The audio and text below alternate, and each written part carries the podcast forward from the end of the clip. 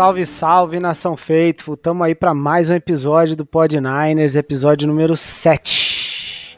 E chegamos trazendo mais uma vitória do nosso Nainão. Enfrentamos aí os Rams no final de semana, no domingo, e vencemos, então Victory manda aí pra gente, estamos gravando na segunda, para vocês ouvirem o mais rápido possível. E só alegria, né, Will? Apesar de algumas coisas aí que a gente vai falar no episódio, venceu, venceu e é só alegria. Fala aí, meu querido. Fala, Ricardo, como que você tá, meu amigo? Então, queridos ouvintes, estamos aqui mais mais uma semana. Eu tô naquele pique do mal acostumado, você me deixou mal acostumado. eu, você só vence e eu tô cada dia mais feliz, cada dia mais orgulhoso e cada dia mais hypado com tudo que tá acontecendo com os Niners. Óbvio, temos algumas coisas a pontuar sobre esse jogo, mas foi um final de semana maravilhoso e que continue sendo assim. Ah, é bom demais, né? Começar a temporada com 2-0. Se tudo der certo, a gente vai agora pro 3, né? Então, não dá para reclamar, né? Até porque vai... Até porque é. a gente vem de começos de temporadas turbulentos, então começar com 2-0, é.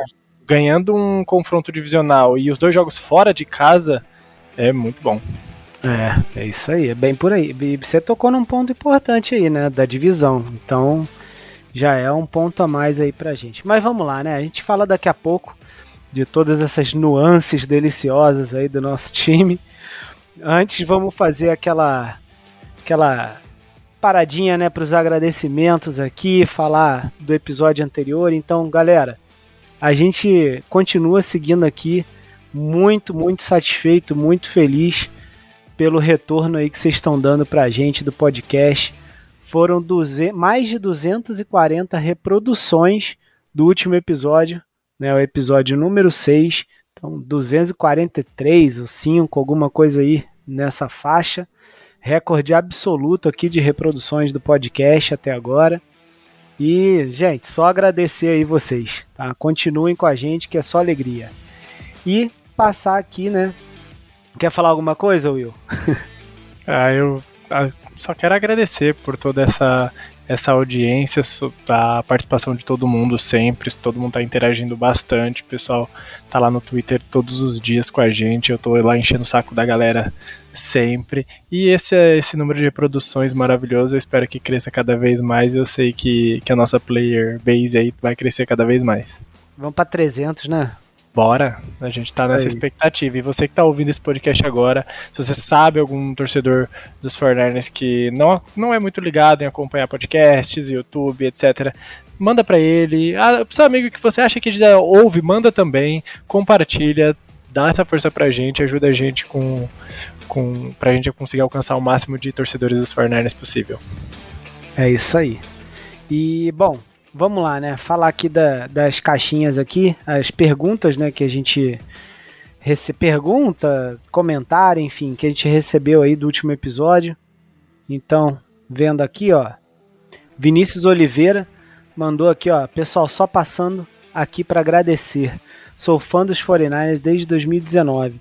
Sempre procuro algum canal falando sobre eles. Durante a semana espero esse podcast para escutar. Muito bom. Valeu, Vinícius. Diogo Neto também sempre mandando mensagem aí, ó. Já ia parar. Já ia parar de ouvir no episódio, o, o, episódio anterior quando falaram que o melhor QB do São Francisco depois de Montana era o Kaepernick. Isso foi no episódio que a gente fez com o PP. ah, esquecer do Steve Young foi. Como é que é? Meio que aposentou o Montana em São Francisco, é uma heresia. Pô, Will, isso aí é pra você, cara. É, foi, foi um ato falho. Mas assim, não foi das piores besteiras que eu já falei não na vida. Então, tá tranquilo. já falei coisa muito pior. Então, tá tranquilo. Mas eu, acontece. acontece. É de improviso. Isso aí. Ó, Fiana Braga mandou aqui, ótimo episódio. Desse, deixem esse pessimismo de lado. Shanahan é pai do McVeigh. Parabéns pelo programa e 34 a 10 Niners.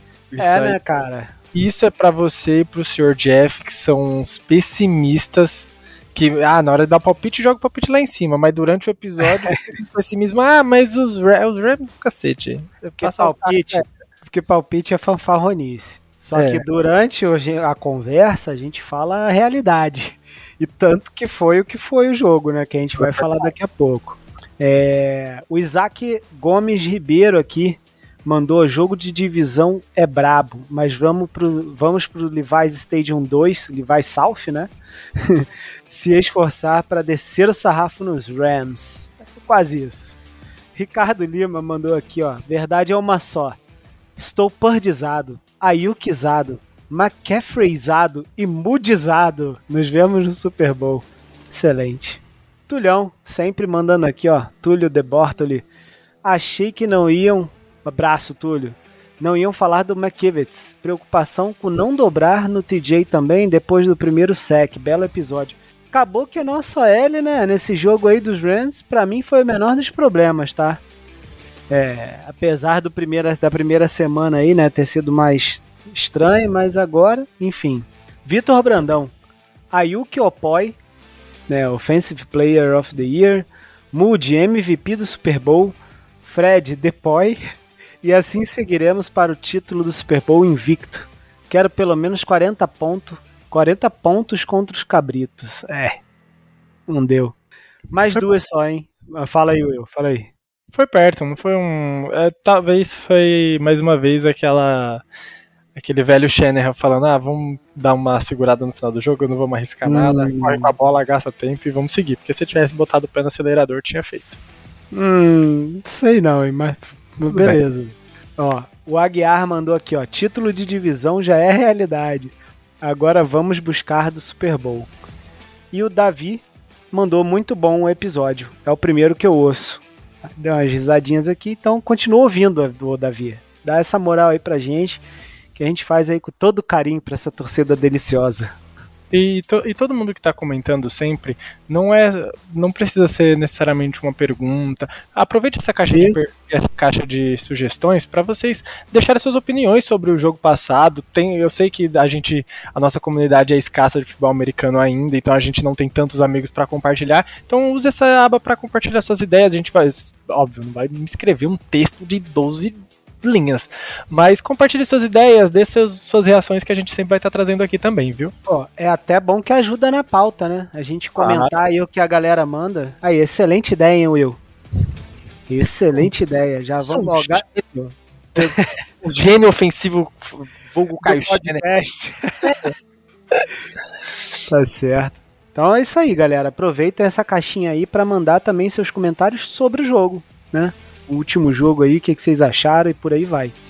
E para fechar essa parte, a enquete aqui, né? Tinha perguntado se a gente ia dar uma surra de borracha nos Rams ou se jogo de divisão era brabo. Ficou mais para surra de borracha, né? 63%. Acabou que não foi uma surra de borracha. E vamos que vamos, né? Vamos falar desse joguinho agora, Will? Bora lá.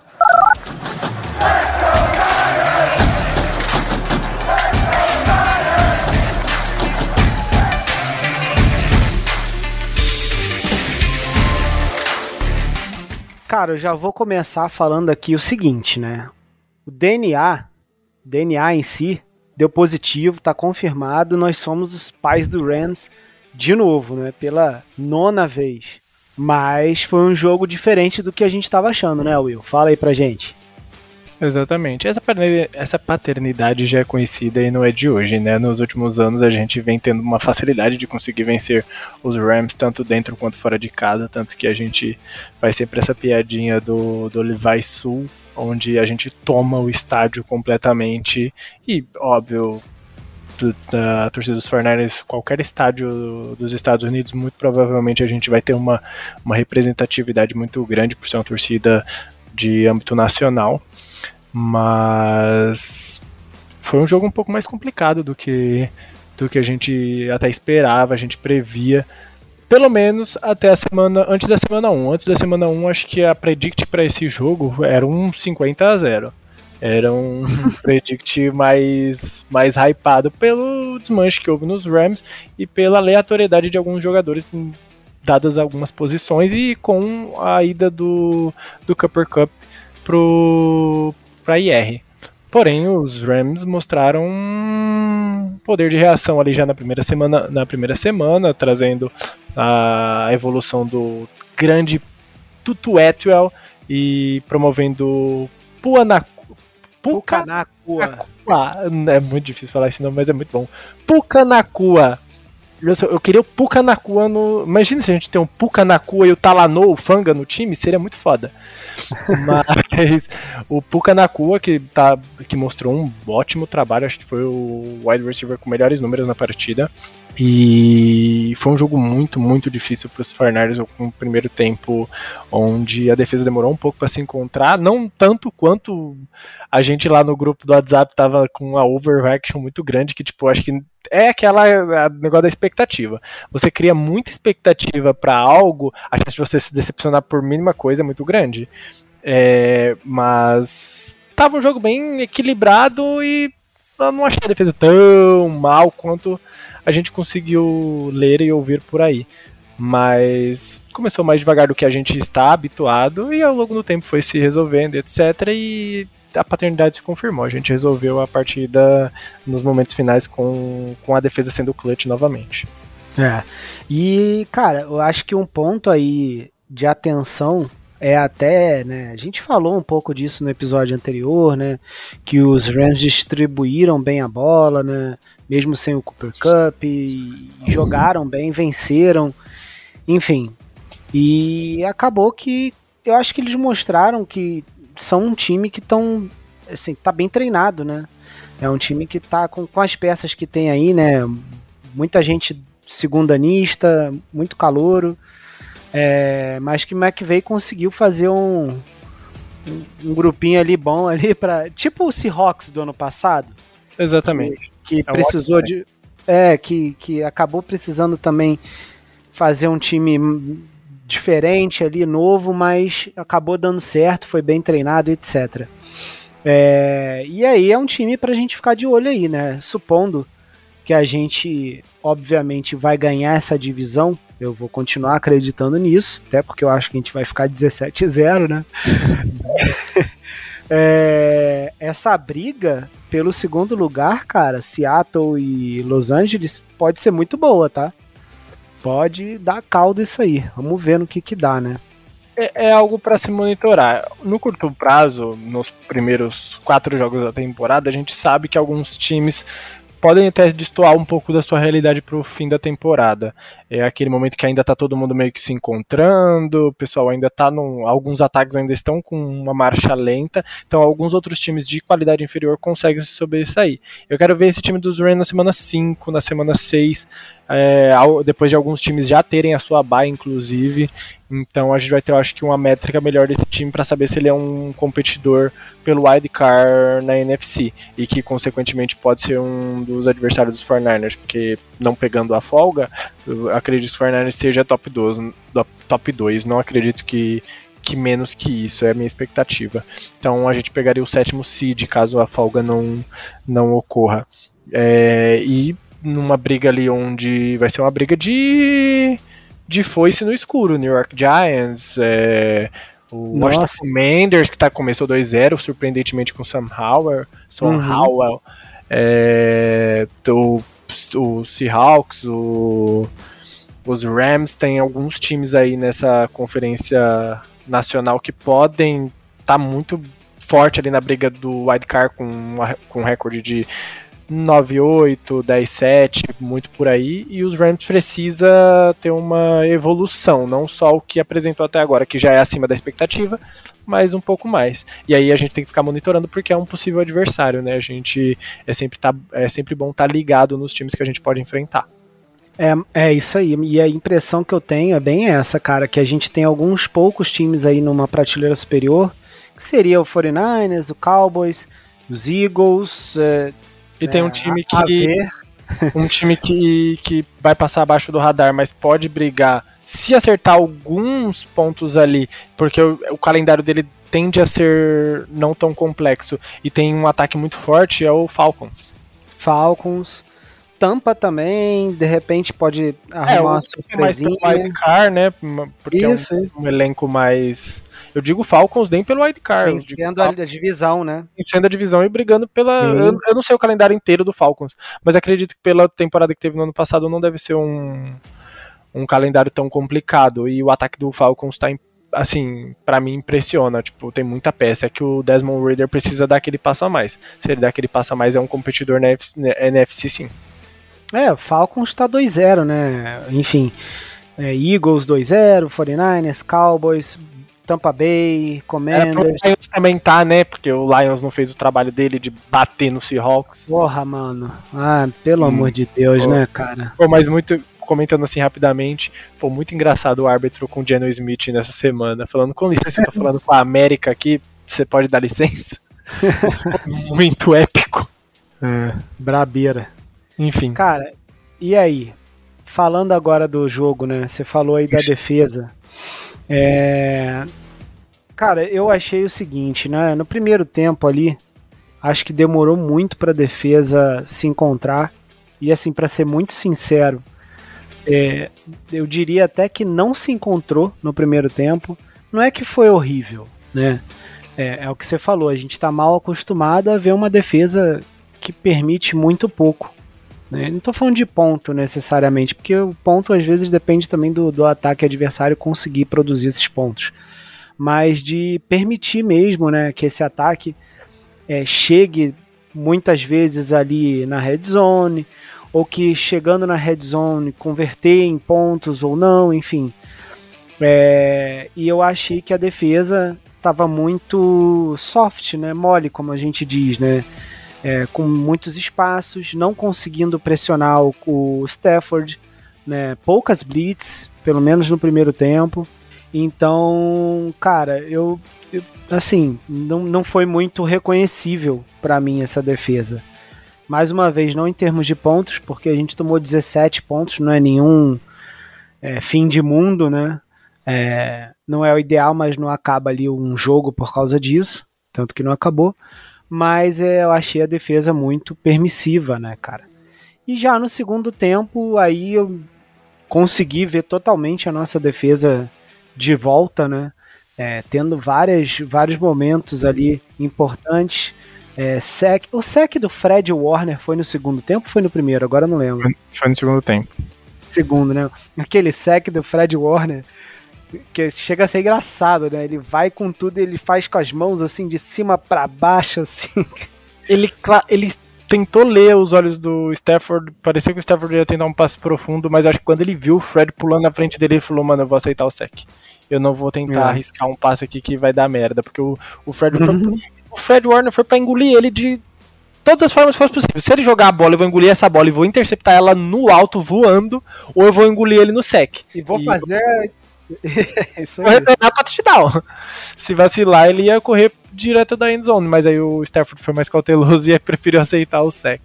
É.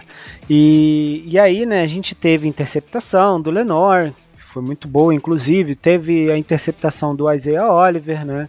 Num drop ali, não lembro de quem. Ele aproveita ali aquela... o, é o Williams, o running back? Isso, acho que é. E aí ele aproveita ali, cara, muito sagaz, né? Consegue com uma mão pegar a bola e fazer essa interceptação. Inclusive, Fora... no, no momento do jogo, no momento do jogo essa interceptação, eu quase infartei, porque ele, a bola ia, do jeito que ele desviou e ele deu o primeiro tapa, a bola ia cair na mão do, do Fred Warner. E ele tenta segurar, eu falei, se ele dropa essa bola, era o fim da, da vida dele. O pessoal ia xingar muito, porque ele não estava vindo de um. A gente esperava muito dele e não tinha sido nada até agora. Se ele tira a interceptação do Fred Warner e não intercepta essa bola, o pessoal ia cair matando em cima dele. Nossa, Mas foi um trabalho ali dele.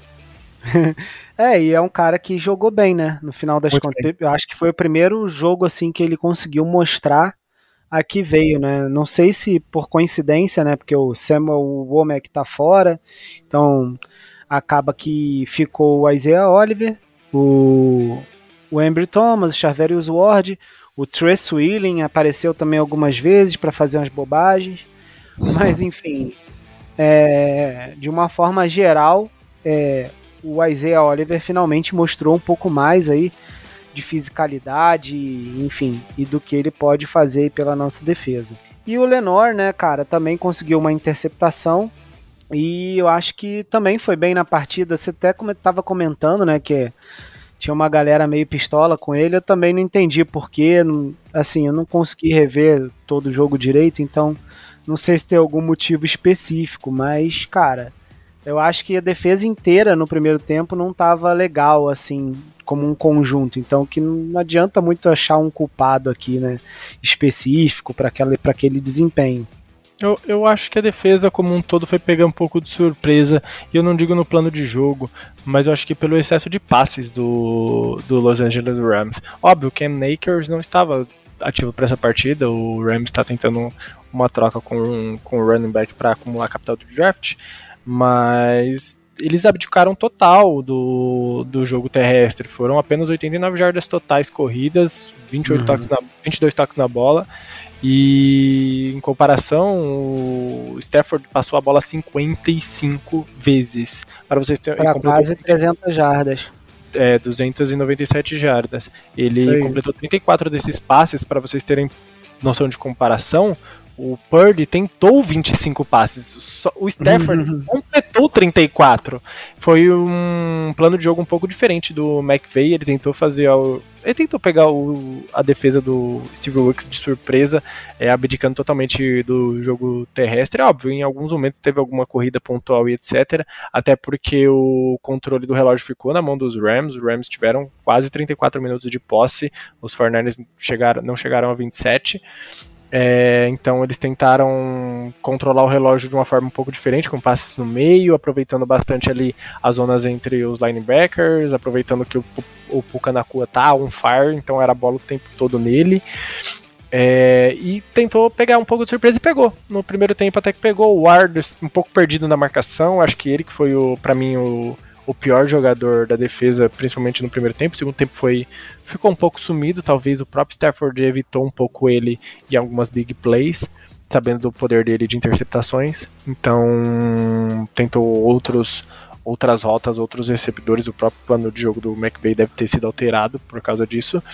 É, pensando em tomar cuidado com, com, esse, com esse artifício que o Ward tem no seu jogo, mais que em comparação os tackles dele estava perdido ou aquele tackle que ele errou no Stafford para sacar o Stafford numa corner blitz foi assim horrível, horrível ridículo, não pode. Ele, ele tava livre, o Stafford segurou demais a bola, era sec. Não, não tenho, ele quis ir no pé do, do Stafford e foi um erro grotesco. Então, Até o até o Fred errou algum star no primeiro tempo. Acho que tava todo mundo um pouco assim, tentando ainda. Eu não sei, eu não sei muito. Tentando não, entender. É. Tentando entender como que o jogo ia se desenhar com, com os Rams não correndo com a bola, então fica aquele passe, passe, passe. Ao mesmo tempo que você fica com aquilo na cabeça. Então vai ser passo todo hora, eu vou me preparar para o passe. Mas eu, se eles estiverem fazendo isso para tentar um box leve e colocar o seu running back numa situação favorável, como foi no, no, no touchdown, com uma screen onde os bloqueios ofensivos foram maravilhosos e ninguém conseguiu acompanhar para conseguir taclear o running back. Então, uhum. tava todo mundo ainda meio que entendendo esse plano de jogo do, do Sean McVay para essa partida.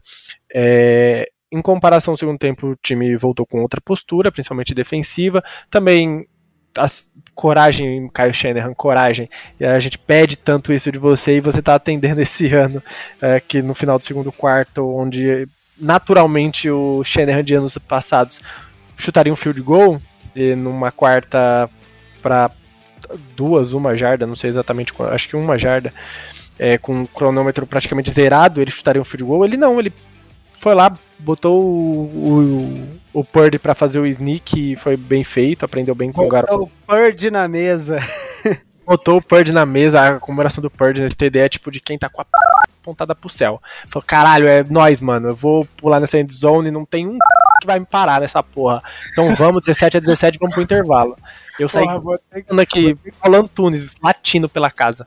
Vou ter que fazer várias edições agora dessa parte, Will. Pô, aí você me quebrou. Foi mal, perdão, é porque eu me empolguei, eu fiquei muito empolgado, né? No... Porque é o que a gente esperava. Eu acho que todo torcedor do Fortnite que deve estar ouvindo isso agora vai, vai concordar comigo. A gente esperava muito do Shanahan um pouco mais corajoso, porque ele tem peças para ser corajoso, e às vezes ele era muito cagão, bunda mole, sabe? Então, ele, ele lá foi lá, empatou 17 17, então a defesa vem com outra energia também, falando, caramba, nosso ataque tá correspondendo, a gente vai fazer o quê? Vai ficar olhando os caras passar a bola e não vai fazer nada? A gente precisa interceptar essa bola, a gente precisa é, conseguir sacar o, o, o quarterback adversário. E outra, muita gente reclamando da... E eu, e eu concordo que alguns, principalmente o Nick Bolsa, tá tendo uma dificuldade ali para chegar no quarterback adversário, mas nesse jogo em específico, acho que é muito mais pelo plano de jogo do, do Sean McVay do que propriamente problemas com a linha defensiva. Foi predicado passes rápidos, a média de tempo na bola da mão Sim. do Stafford foi menos de dois segundos e meio, ele estava pegando a bola e passando. Primeira leitura, segunda leitura, passa a bola. Ele não estava praticamente lendo o fundo do campo, evitou ler muito o fundo do campo para não segurar essa bola e não tomar o sec. Então não dá ele pra... foi muito Exato, eles foram muito efetivos nisso. A OL conseguiu trabalhar bem, segurar ali aqueles dois segundinhos, nem sei se chegou a três em algum momento, como você falou, né? E, e aí, cara, passou rápido ali, não tava dando tempo mesmo, né? Em alguns momentos a gente chegou perto e tal, mas não tava dando tempo de chegar mesmo e conseguir um sec ou uma pressão maior. Isso aconteceu um pouco mais no segundo tempo, quando é, a gente estava com um pouco mais de fisicalidade ali na DL e também, talvez também, né, tenha mudado um dedinho ali, essa velocidade, digamos assim, do Stafford no, no release ali da bola, né? Mas enfim, e aí é o que o resto a gente já sabe. E aí você falou, né, do, do, do Brock Purdy, cara, e foi muito importante esse, esse drive, né, do final, porque a gente estava perdendo 17 a 10, a gente ia é, eles iam ter a bola no segundo tempo, então um jogo que poderia, né, virar 24 a 10 se a gente não pontua e começar realmente a descarrilhar um jogo que era para ser tranquilo, né, digamos assim, poderia, poderia virar um pesadelo, né, de 24 a 10, enfim, duas posses. Acabou que é, a gente recebe essa bola aí com 1 minuto e 40 é pouco, né, mais ou menos, e faz um drive até a, a end zone, né, nesse 1 minuto e 40 e pouco. Com alguns passes ali bons do Purdy, alguns dois screens, né, um para o McCaffrey e um para o Dibble. A gente já chega na linha de 50, depois na linha de 40. É, tem o passe do, do Purdy para o Jennings, um passe ali numa janela minúscula, né, que ganha tipo 20 jardas ali, então a gente já chega na red zone.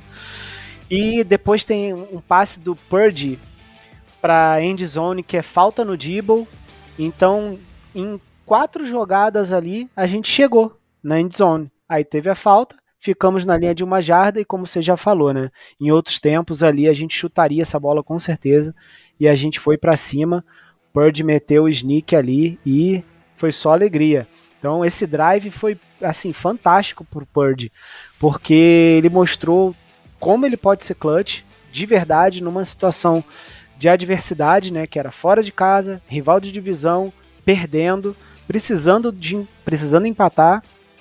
Então ele mostrou ali muito do que ele pode ser, né, como um QB quando é, quando a gente precisa dele.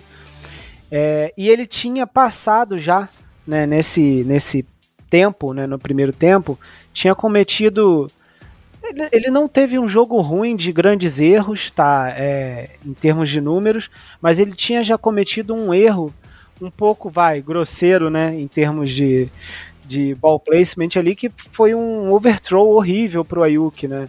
Me lembrou assim, gente, pelo amor de Deus, não, não me batam, mas não me, me lembrou é, os tempos de Jimmy Garoppolo, né? Quando ele tentava aqueles passes ali para lateral e, cara, a bola ia 3 metros de distância do Juice. Então, é, sem comparação, mas o estilo de passe, né, acabou, como aconteceu, acabou me lembrando. E, enfim, e ele conseguiu se recuperar disso, ignorou totalmente, não se abateu e foi lá e meteu esse touchdown, né, terrestre aí no sneak. Então, belo trabalho do Purdy. E falando dele, cara, ele teve mais dois lances assim, né, Will?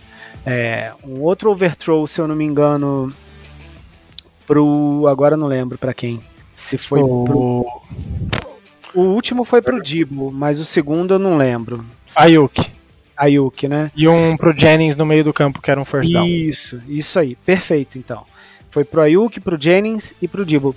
Então, assim, é, acho que se tem alguma coisa para criticar aí no jogo do Purge, foram só esses overthrows, porque de resto ele fez o trabalho dele, fez muito bem, conseguiu aí ter bons números, não teve nenhum TD passado pela primeira vez, tá? Se eu não me engano.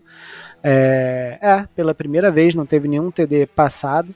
E agora esse overthrow aí, eu acho que é coisa que ele vai é, corrigir aí com certa facilidade. Eu não acredito que ele vai continuar é, executando esse tipo de, de lançamento com, com essa com esse nível de erro, digamos assim, tá? Que eu acho que é algo que ele consegue corrigir fácil. Agora, pelo amor de Deus, né? É, te deu gatilho quando você viu aquela bola pro Dibo ali, que era para ele entrar na endzone direto? Você lembrou de, eu, de um lançamento aí? Eu jamais lembraria de, um, de nada que, que, que, que seja do meu da minha ex, vamos dizer assim. ex a gente esquece. Eu não vou. Eu estou. Eu estou no momento. Eu estou indo pra terapia. Então, eu já passei pro, pro meu terapeuta que coisas do passado eu quero esquecer. Então ele tá me ajudando a esquecer esses momentos do passado. E uma delas se chama Garoppolo. Enfim, falando disso, é, não, não me causou problema não, sabia? Me causou mais o, o passe pro, pro Ayuk, me incomodou um pouco mais. Eu achei que ele tinha um pouco mais de tempo no pocket ali para poder passar essa bola, ele estava um pouco mais confortável e ele infelizmente errou. Acho que o Debo ele estava um pouco mais pressionado, a pressão estava chegando, ele se desesperou um pouco ali e acabou forçando um pouco o passe. E o passe pro Jennings, assim, QBs acima, acima, acima da média, talvez completariam esse passe. Mas eu não vou falar porque tem tanto QB aí acima da média na, nessa temporada ah. que não tá fazendo nada, que tá 0-2 e ninguém fala nada. Então, vamos deixar em off essa parte. Então, Com certeza. Enquanto. É aquilo que eu. E eu, eu falava isso do, da minha ex, do Jimmy Garoppolo. Enquanto o, o jogo for com três overthrows, só que sem nenhuma interceptação idiota, e o time vencendo, anotando 30 pontos ou mais no placar, eu não tenho o que reclamar. Eu não vou reclamar. Vocês não vão ver, vocês não vão ver o William vindo aqui chilicar, porque o Purdy errou quatro passes com o cara wide open, sendo que no passe seguinte ele botou a bola na mão do Jennings e ganhou 30 jardas. Se ele tivesse sido interceptado naquele lance, por exemplo, que foi o drive, eu acho que praticamente que matou o jogo ali, onde depois ele faz o sneak, depois tem o, o screen pro Debo Samuel, é, aí tudo bem, aí vocês, vocês ouviriam o William nessa, nesse dia de hoje fazendo, dando o chilique, falando, pô, não dá pra, pra errar tanto passe assim, chegar no final do jogo e entregar a paçoca. Aí tudo bem. Como foi muitas vezes o que acontecia com o Jimmy Garoppolo. Fazia um jogo perfeito de passes no meio e do nada dava o lag mental e interceptação burra na endzone acontecia. então, enquanto ele estiver fazendo esses passes erráticos, porque ele lembrem, ele tem defeitos no seu jogo. A gente a gente não draftou o Tom Brady. Ele é a escolha do último sétima rodada, assim como ele. É uma história linda, mas ele não é o Tom Brady. Às vezes eu acho que o pessoal quer pegar isso muito como exemplo e, cara, a gente tá vendo a história acontecer, a gente vai ter um cara que vai ganhar sete anéis, calma.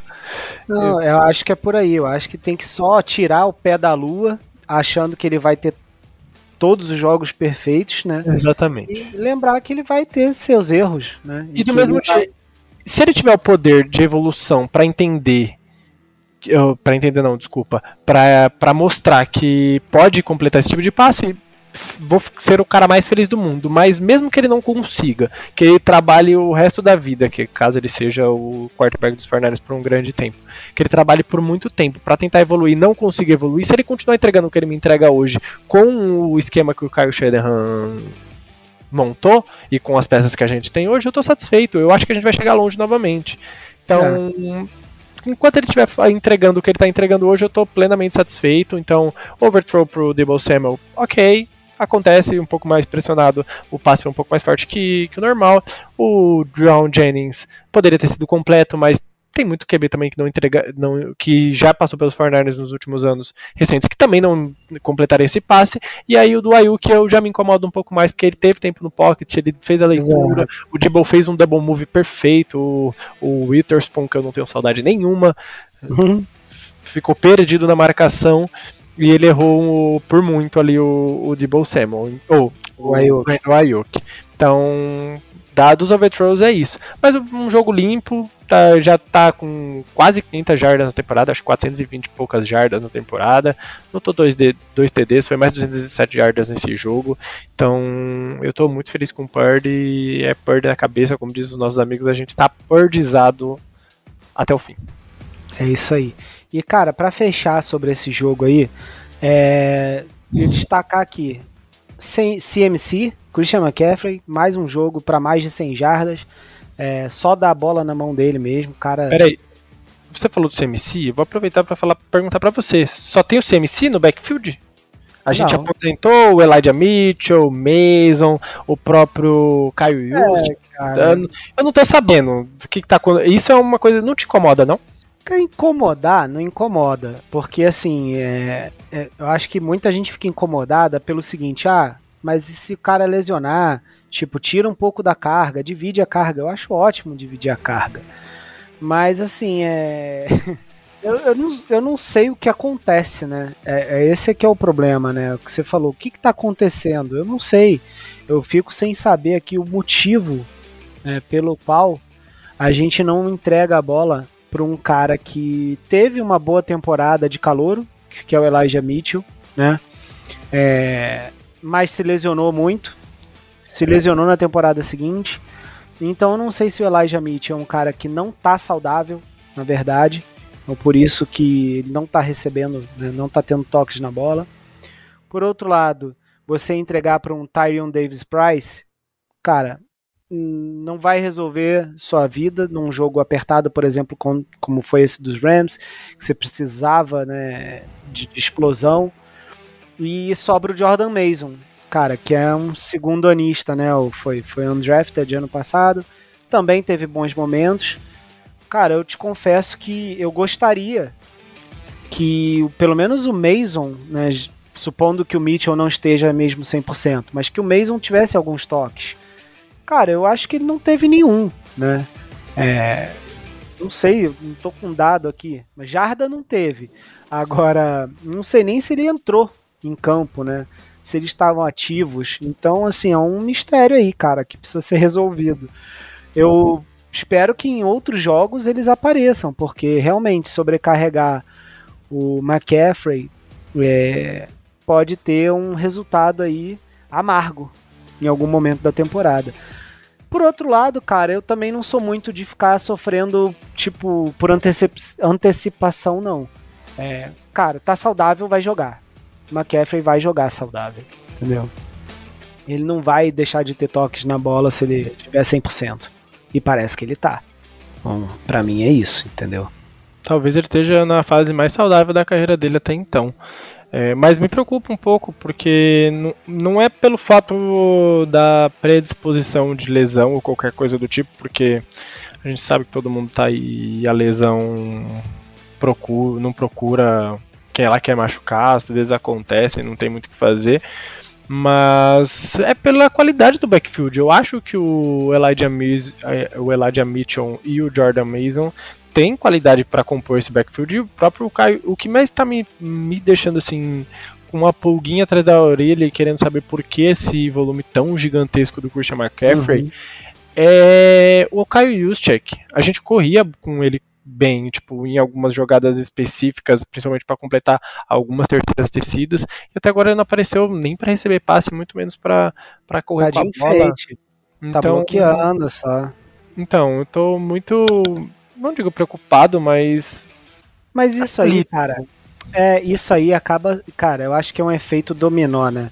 Tipo assim, a gente teve alguns anos que a gente acabou ficando dependendo de um dependente de um jogador digamos assim, tipo Debo Samuel, né, em 21, é, sei lá, até em 19 ele apareceu bem e tal, mas é, 2020 foi a temporada né, esquecível.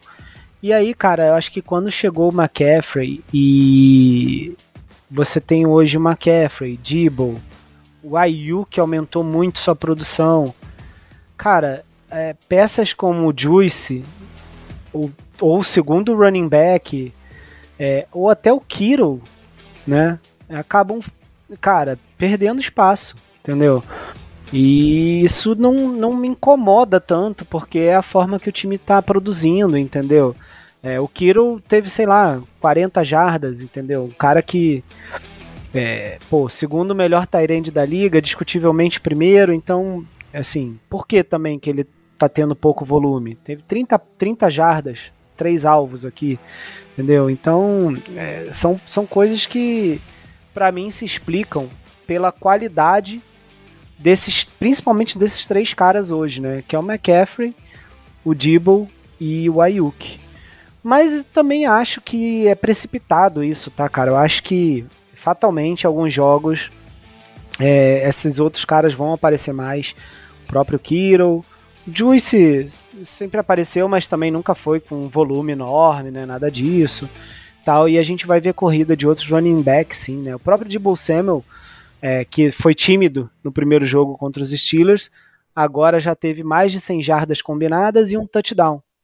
Entendeu? Então, por enquanto não é algo que, que me, me preocupe, não. É só, acho que a forma que a gente está encontrando aí para vencer os jogos por enquanto. Acho que em outros jogos vai ser, vai ter, vamos, a gente vai ter outros componentes aí brilhando também. Ó, para você ver, cara, nesse jogo qual foi nosso um dos nossos recebedores com maior quantidade de jardas? Acho que primeiro o Debo Samuel e depois o John Jennings, eu acho. Exatamente. Tipo o Jennings, que é o nosso terceiro recebedor. Que o Ayuk, né, enfim, provavelmente teve algum umas dores ali, né, uma pancada que ele teve no início do jogo, então produziu um pouco menos e o Jennings apareceu mais, cara. Então, não me preocupa, acho que está bem distribuído, né? Foram 200 e sei lá, 230 jardas de Totais, recebia. 207. 200 e? Acho que 207. Isso. E aí, se você olhar, é 50 pro Jennings, 60 pro Dibble, o Ayuki com 40, o Kiro com 30, tá distribuído, né? Tá tudo bem. Para mim tem diferença um receber 200 ou quatro receberem 50. tá certo. Tá ótimo. É isso. Cara, é, vamos lá, né? Vamos. Ah, e para fechar, né? Que a gente acabou não fechando. É, gostei da nossa OL, acho que fizeram um trabalho honesto aí contra uma DL também do, dos Rams que não, não, deveria apresentar grandes coisas, além de, claro, era um Donald, né? Que poderia dar mais trabalho, mas a gente sempre bota ele no bolso, né? Então, acho que deu para deu pro gasto aí nosso OL, vamos continuar observando aí para ver se evolui ao longo da temporada, porque nesse jogo pelo menos não tenho nada para reclamar deles. Você tem? Não, eu não tenho. Já no último, no último episódio, onde muita gente queria que a gente batesse no McKivitz, batemos um pouquinho, com, e com certa razão. Mas eu já dizia que a OL não me preocupa tanto assim, quanto obviamente todo mundo ficar saudável. É, e até pelo fato de como o sistema funciona. Eu acho que o sistema é bem, bem, bem feito, principalmente com questões das corridas é, a gente ter bastante, um volume um volume de corrida tão grande, isso tira um pouco o desafogo da OL. A OL não fica, por exemplo, a OL do, dos Rams no final do jogo estava exausta, ela estava morta, ela já não aguenta, tanto que acabou cedendo um sec, o cara perdeu o Fred Warner ali na, no bloqueio. Claramente o Fred Warner ia correr pro blitz, ele não ia recuar e o cara ficou de perdeu, ele simplesmente já não conseguia mais enxergar ninguém na frente dele, e o Fred Warner passou lotado. Então, depois de 55 recuos de passe, a, a a OL começa a cansar. Já a gente teve 25, então com isso ajuda muito a OL descansar ali entre os próprios momentos ofensivos, onde você tem mais um trabalho de subir para o segundo nível e bloquear, do que provavelmente ter que ficar segurando a DL o jogo inteiro, porque ela está querendo ir para cima do seu quarterback. É, do lado do Trent Williams e do e do Banks um trabalho limpo novamente, o Banks evoluiu bem nessa entre safra. E aquilo, tenham paciência com o McKivitz, que vocês muito provavelmente verão um desempenho muito parecido com o que o Banks entrega hoje. É, é, tempo de jogo, é rotação, treino dia a dia com o primeiro time. O Banks não tinha, um, não tinha um bom desempenho no começo da carreira dele, os próprios training camps dele foi um pouco um pouco complicados e os jogos de pré-temporada e hoje ele dois jogos ele não cedeu nenhuma pressão e nenhum sec. Então, se a gente tiver paciência, se a gente tiver calma, muito provavelmente o McVitts também vai mostrar pelo menos uma evolução para ser um cara sólido ali naquele lado também. É isso aí. Cara, eu quero ir pro, pro, pro, próximo jogo, mas eu não consigo, que eu sempre lembro de alguma coisa. Queria deixar uma menção mais do que honrosa aqui pro nosso querido Curupira, que acertou uma bomba de 57 jardas. Putz, eu fiquei muito feliz! Eu falei, caraca, era esse cara que eu tava defendendo quando foi draftado, porque quando ele foi draftado eu defendi a escolha do Kyle Shanahan, porque os, os Patriots queriam pegar ele, e se o Bill Belichick... É que o Bill Belichick no draft não é tão bom, né, então não dá também como parâmetro. Mas se, se outro time também viu o que a gente viu no cara, é porque ele tem algum valor. Só que aí veio a pré-temporada e aí aquele chute meio... meio... Hum, ah, meio meia bomba, sem força, sem direção... E agora o cara chegou. Ele tava precisando de, um, de uma pressãozinha. Ele é aquele jogador que precisa de um, de um negócio valendo para ele querer jogar. Porque amistoso não é com ele, o negócio é valendo. E, pô, baita chute de 57 jardas e ele continua perfeito nessa, nessa temporada regular. Perfeito. Espero que a gente não esteja zicado ele nesse exato momento. Não, não zicamos não. Ele vai Não, porque a gente não acredita em zica. Não, Nós somos pessoas existe. que não acreditamos em zica. Vocês que estão ouvindo o podcast que acreditam em zica, vocês estão errados. Zika tá não existe. Não existe. Cara, vamos lá, né? Chega. Vamos falar agora do próximo confronto que, ó, já é daqui a pouco. 65 então, a 0. Quinta-feira a gente enfrenta os Giants, né? Em casa, finalmente em casa, no nosso querido Levi's. É... Valendo aí a semana 3, cara. E a gente vai. Esse jogo é 9h15, né? Aí passa em tudo que é lugar, né? Não tem aquele sufoco de procurar link, nada disso. Então, Star Plus, ESPN, Dazon, tá tudo lá. É, e cara, a gente vai enfrentar um time aí que a princípio era para ser galinha morta. Eu con continuo acreditando que é, né? Mas conseguiu uma virada, mas também, né? Foi em cima de outra galinha morta que são os Cardinals. Né? Literalmente. Né? É. Mas assim, conseguiu uma virada, né? Então os Giants vêm aí de vitória por 31 a 28, estavam perdendo acho que de 20 a 0, né, se eu não me engano, e conseguiram Cara. Eles, eles conseguiram terminar o segundo quarto num placar agregado dos últimos seis quartos de 60 a 0. Isso é muito feio. Nossa senhora. Tenebroso. E, bom, a gente, a gente tem tudo para dar-lhe uma sova, né? Mas vamos ver. A gente pega aí o Daniel Jones, né? Nosso querido aí QB doidão, tropeçando ali em rumo ao TD, né? Mas é um cara que, assim, é, não é tão preciso quanto o Stafford, né? Então, para nossa secundária aí que tá com quatro interceptações já na temporada, é quatro, né? Sim. De repente pode ser uma boa. É capaz da gente ter muita interceptação essa temporada de novo, hein? Para lá de 20, igual na passada. Então a gente pode, né, acabar tendo uma vantagem aí nas tentativas do Daniel Jones achar o fundo do campo. É, é um cara que correndo, né? Ele tem algum trabalho ali de pernas, né? Então ele não é um QB que fica exatamente parado. Se a gente der um espacinho ali no box, ele vai acabar fazendo um scramblezinho e tal. Mas, cara, não dá para ter medo desse time dos Giants, né? É pra gente pegar logo um 3-0, né não? Fala aí. Então, no começo da temporada, antes da temporada começar, eu tinha uma expectativa melhor pro Giants, é, mas mais pelo Brian Debble do que propriamente pelo time. O Brian Debble é um técnico muito experiente que mostrou saber tirar a valência de peças inferiores é, para poder entregar um jogo coletivo minimamente decente lá em Nova York. Porém, o Daniel Jones que vê fantasmas aparentemente voltou, de certa forma, por mais que o pessoal fale que não teve tanta culpa dele no primeiro jogo contra os Cowboys, eu acredito, acredito ter visto uma partida diferente, porque viu o Daniel Jones bem errático, cometendo as loucuras que Daniel Jones comete de ser meio louco em momentos que não precisa ser louco. Como você disse, Daniel Jones é um QB que tem uma certa mobilidade, principalmente quando ele sabe, quando ele percebe que dá para escalar o pocket, ele não hesita, ele escala o pocket, e corre para a marca de first down. Então é um é uma coisa que a gente precisa monitorar, mas acredito que ele não vai ter esse espaço com o Hargrave e Armstead ali na cola dele. Acho que ele vai ter um pouco mais de dificuldade para conseguir é, escalar o pocket com facilidade. Nos últimos dois jogos, os dois QBs tentaram escalar o pocket não conseguiram. O, o Stafford, acho que teve, um, teve uma tentativa que ele escalou o pocket apenas e conseguiu completar o passe, mas ele nem estava tentando fazer esse tipo de movimento porque estava bem fechado o box. Já o, o Mãozinha tentou algumas vezes e acabou sendo sacado.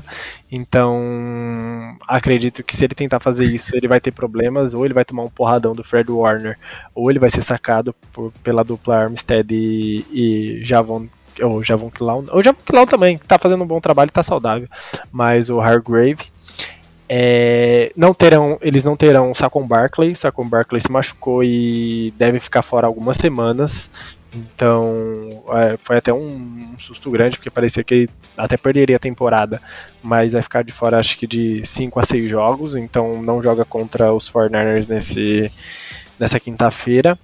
É, a linha ofensiva do. É, é um jogo para pro, pro Bolsa recuperar todos os sacks que ele não fez durante os últimos dois jogos, porque a linha ofensiva dos Giants também não é grande coisa, ela tem uma certa dificuldade, visto o que o próprio Cowboys fez na semana 1, teve muita, muito espaço para conseguir Nossa. chegar. E o Daniel Jones, ele entra em pane, ele vê um cara correndo na, na direção dele, ele não sabe se ele passa a bola, se ele segura, se ele entrega para alguém, ele fica perdidaço. Então, temos espaço para conseguir alguns sacks, algumas interceptações também, porque ele não vai ter o jogo corrido um, a, apoiando ele o jogo, para mim a faceta do jogo é essa, é conseguir botar pontos no placar rápido novamente, assim como a gente conseguiu botar contra o, o Steelers, porque são dois times ali que tem uma um... Mano, é, é, é, é, isso, né? Eu penso assim, cara, se, se os Cardinals né, meteram 20 a 0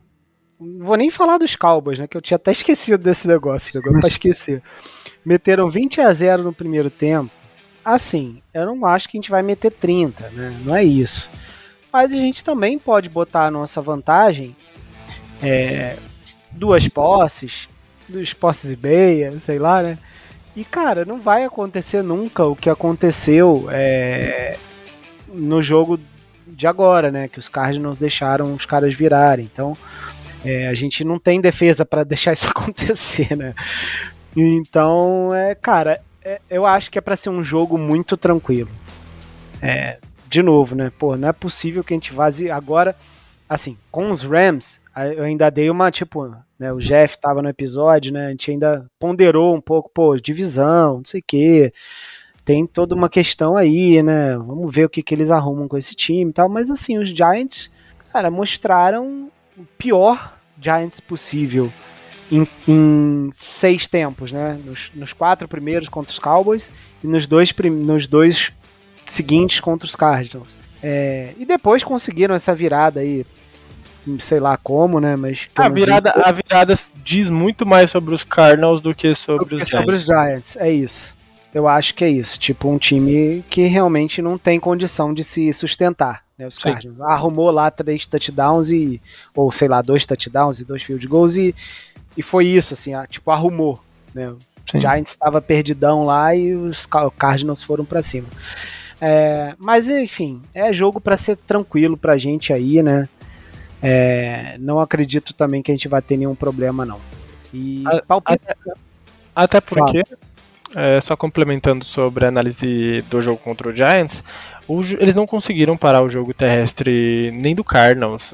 Beleza, os Cardinals têm um um running back bom no corner, mas eles não conseguiram parar nem o jogo do Giants, nem o jogo contra o Cowboys, nem o jogo contra o Arizona Cardinals. Então tem tudo pro pro McCaffrey bater 100 jardas de novo, algumas screen pass pro pro Debo Samuel devem entrar, talvez ele até dependendo do andamento do, do jogo. Aí sim ele vai começar a colocar outros running backs, porque tipo, a rotação, ter gente com fôlego novo vai ser importante para manter o jogo no nosso controle.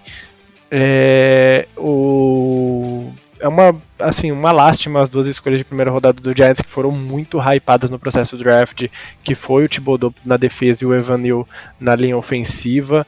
É, nenhum dos dois consegue produzir nada. O Thibodeau eu achei muito ruim nesses dois primeiros jogos. Eu infelizmente vi algum, uma boa parte do jogo do, dos Giants contra os Cowboys e vi os melhores momentos agora contra contra o Arizona para poder trazer uma análise um pouco mais profunda para vocês.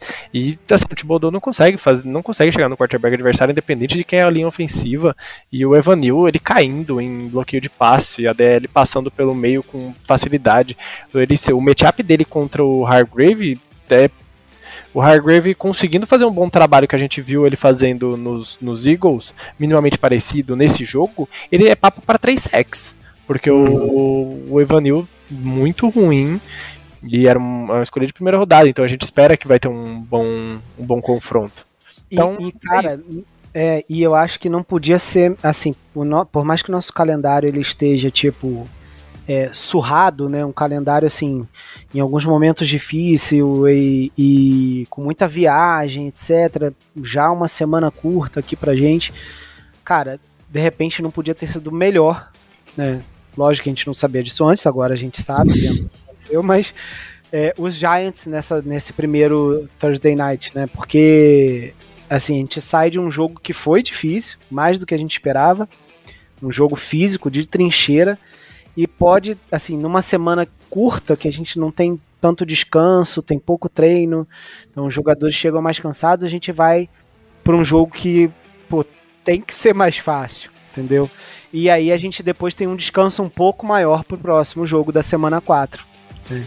Que também é outra, outra mamata, né? Mas... O seu compatriota do seu compatriota não, compatriota dos Giants nessa última partida horrível que foi o Arizona Cardinals. Então, exato. Partidas assim bem favoráveis pra gente conseguir abrir um 4 a 0, um 4 e chegar respirando mais tranquilo contra os Cowboys na semana Porque aí a gente tem três jogos complicados que são Cowboys, Vikings, que não tá tão bem assim, mas é sempre um jogo complicado jogar contra o Kirk Cousins e os Bengals, que também não vai bem das pernas, mas eu não quero é, subestimar o poder do Mano, Bengals. É sem, sem spoiler, né? Mas vamos lá. Esses times, desses, pra gente já ir pro, pra parte final, desses times que você falou, Vikings tá meio, né, como você falou, meio cambaleando. Bengals também, claro. Gente, segunda semana até. Então vamos, vamos esperar aí mais para falar, né? Mas você imagina se esses times continuarem assim, meio né, erráticos e tal.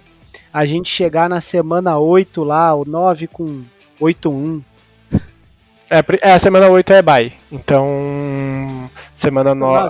É, chegar na 9. É, seria um 7-1 no caso, mas. 7-1. É. Seria muito bom. Porque assim, é um matchup. Eu ainda. E assim, eu tenho mais. Eu não gosto do matchup contra o, os Bengals e prefiro o matchup contra os Cowboys. Por mais que os Cowboys, a defesa é. dos Cowboys esteja voando. Eu ainda sou mais Fornarnes contra os Cowboys. Contra o os Burrow é muito mais né, aquele cara pra gente ter medo, né? Enfim, e vários outros também caras aí de, é dos porque... Bengals. Ah, o Bengals, o problema é que, óbvio, não é esse Bengals que se apresentou nessas duas primeiras semanas, mas é um time que explora muito mais o fundo do campo. Uhum. O Cowboys, a nossa defesa, tem potencial suficiente para parar o Dak Prescott. É, é Enfim, isso. vamos deixar para depois, não vamos Vamos deixar. Não. Mas já, é... tá, já tá, né? Aquela ansiedade gostosa. Passar o carro em todo mundo. é tipo isso aí. é, cara, então é isso. Só dá o seu palpite aí pra gente fechar esse assunto então. Novamente eu cravei os pontos do ataque. Eu cravei 30 de novo e pela segunda semana seguinte eu só errei a defesa. Então eu vou essa semana com 36 a 9. Tá. Eu vou. Eu posso ser mais realista agora, real dessa vez? Pode ser realista. Tá bom, vamos. 34 a 12. Bom tipo palpite. assim, quatro fios de gols que os caras Vai ter nem touchdown. De gols, mas eles não vão fazer o extra point. Não, não tem como, né? O Gannon. O Gannon é bom. É, é não, bom. ele é bom. Vai ser tudo é. fio de gol. Tudo gol, tudo fio de gol. Pode ser, beleza. Tá bom? Então é isso. Cara, é, você falou do sair com o Barkley, né? Não joga, provavelmente. Acho que já saiu que ele não joga. E quem deve jogar aí contra a gente é o Matt Brida, né? Nossa, é verdade, ele tá lá, não lembro, eu tinha esquecido. Eu... Isso. É verdade, o Matt Brida. Interessantíssimo, não quero lei do ex. Isso aí. Então, mas a gente segura ele e vamos para essa vitória aí. Então, para mais de 30 pontos de novo, né? Falando, falando em lesões, é, o Amber Thomas saiu do jogo com uma lesão no joelho e o Brandon que acho que todo mundo até quase infartou do coração quando ele foi ali pra sideline com um problema e foi pra tenda com um problema no ombro. Ah, o Shanahan deu entrevista agora há pouco e a gente não tem a nada muito concreto ainda. Nada muito né? concreto sobre a lesão. E o próprio Shanahan falou que, que ele não consegue passar um report sobre a lesão dos dois e a gente tem que aguardar pelo menos até amanhã para ter mais detalhes. Mas assim, para ele não ter falado hoje também não é nada simples. Precisa dar uma. É bom a gente ficar atento, então fica atento nas redes sociais. A gente, assim que a gente tiver a notícia confirmada de qualquer tipo de lesão, qualquer coisa, a gente passa o reportes para vocês também. É, e, e, falando de lesão também, né, cara, você, a gente falou tanto do McCaffrey, né, que tá saudável, e, cara, aquela freada que ele deu, né, na Nossa, corrida, de Deus, não faz né? isso não, bichinho, faz isso não. E, e, se fosse um, sabe o que é triste? Se fosse um árbitro chato, teria dado face mask dele na, na tentativa de stiff arm. Sim. Mas ele freou bruscamente, então ele acabou tentando, tent, apoiando o braço, o corpo do braço inteiro no capacete do Aquelo, jogou ele pra frente, deu aquela estilingada na perna, se ele tava. E assim, foda que é um. um gramado sintético, né? Então uhum. a, o risco do pé ficar preso é muito maior. Ainda é. bem que, que nada demais aconteceu e ele tá inteiraço, correndo e destruindo as linhas ofensivas adversárias. Para mais de 100 jardas de novo que ele vai. Só Nossa, é mas ele tá em pé de conseguir uma temporada de 2 mil jardas corridas. Hum. Se continuar nesse pique de jogo, jogo, jogo, jogo, jogo, todo jogo não descansa nunca. Corridas eu não sei, mas as totais com certeza. ah, é, não, jardas, jardas totais. Jardas corridas eu exagerei um pouco. É, mas jardas totais. É, mas, tá, tá. Porque ele tá todos os snaps, então tô bem. Sim. Eu falei que eu tô curioso. Talvez. É assim. E. E se isso também não é um pedido dele porque ele tá buscando a renovação no, o contrato dele acaba, ah, né? Mano. É, não, Tem mas isso aí, a renovação, cara, dele é automática, né? Vai ter que renovar, mano. É, a gente. Eu, eu não consigo ver o time sem o Christian McCaffrey ano que vem, não. Vai ter que renovar. Se ele tiver saudável, é automático. É, é triste. Vai, vai ter, É triste falar isso, mas eu consigo ver o time sem o Kiro, mas eu não consigo ver sem o Christian McCaffrey hoje. É, é, é bem por aí, tá? Porque... Mas não vamos falar disso, não. Isso é muito triste mesmo. É, perdão. o que, o que eu não falei? Corta na pós-produção. Mentira, não precisa cortar, não. Não, mas, mas é isso. É, é isso, não tem muito o que fazer. É. E é isso, meu jovem. Eu acho que já passamos aí por tudo que queríamos, né? É, queria te agradecer aí por mais um episódio. Tamo junto sempre e vamos que vamos, né? Para mais sempre aí nessa temporada. Muito obrigado novamente aí por, por, dividir essa uma hora comigo.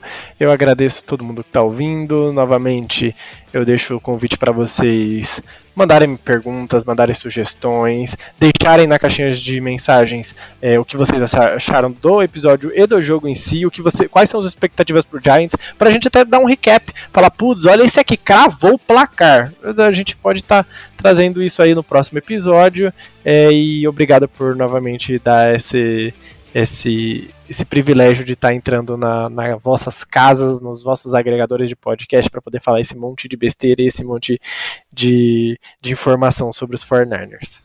Aliás, tá, é, a confirmar, a gente coloca nas redes se for o caso, já que você falou dos agregadores.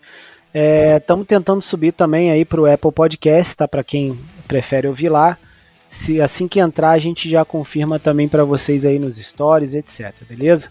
É, a gente vai deixar também no, no perfil do Twitter, do Instagram, o, no nossa, na nossa árvore de links. A gente vai deixar lá todos os, os links para todos os agregadores que a gente tem disponível hoje, o, o Podniners, para vocês poderem clicar. Obrigado, gente, novamente pela, pela atenção e vamos embora. Vamos que vamos, Go Niners!